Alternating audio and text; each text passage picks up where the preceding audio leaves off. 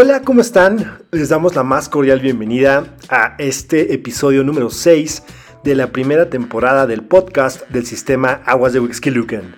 Comenzamos.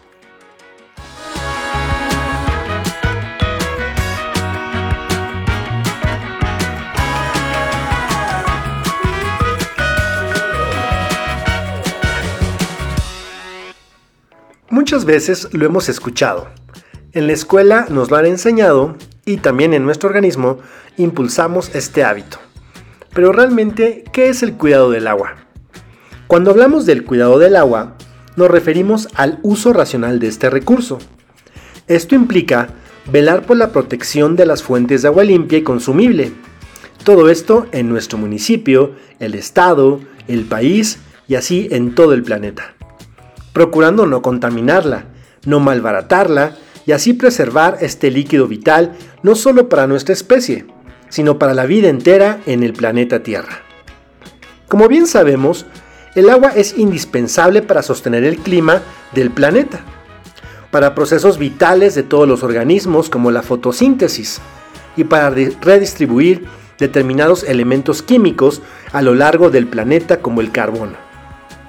Al mismo tiempo, es un ingrediente abundante y común de la gran mayoría de las actividades humanas. Para empezar, se utiliza en la vida cotidiana. Por ejemplo, para ducharnos, lavar, evacuar nuestros desperdicios, etc.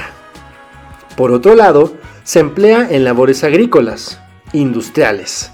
Además, nuestro organismo requiere su consumo directo, ya que está compuesto en un 70% de agua. ¿Conocías estos datos? Esto pudiera resultar obvio, pero sin agua no podríamos vivir. Todos los ciclos bioquímicos y físicos de nuestro planeta involucran el agua de una forma u otra. Está en los océanos que componen dos tercios de nuestro planeta, en el vapor de agua de nuestra atmósfera y en densas capas de hielo en los polos, que operan como enormes aires acondicionados para mantener el clima estable. Sin embargo, el manejo que le damos al agua dista mucho de ser el ideal. Es frecuente el desperdicio, la contaminación y el derroche del agua. Mientras una parte importante de la población mundial carece de ella y muere de sed. No queremos que esto sea un discurso más. Queremos invitarte a que haya un cambio de pensamiento que nos permita valorar el agua para así poder heredar vida a las futuras generaciones.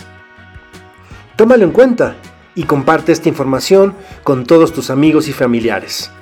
Gracias por escucharnos. Suscríbete y sigue nuestras redes sociales. Estamos en Facebook, Twitter e Instagram como sistema Aguas de Wixquilucan. Resultados que trascienden. Hasta la próxima.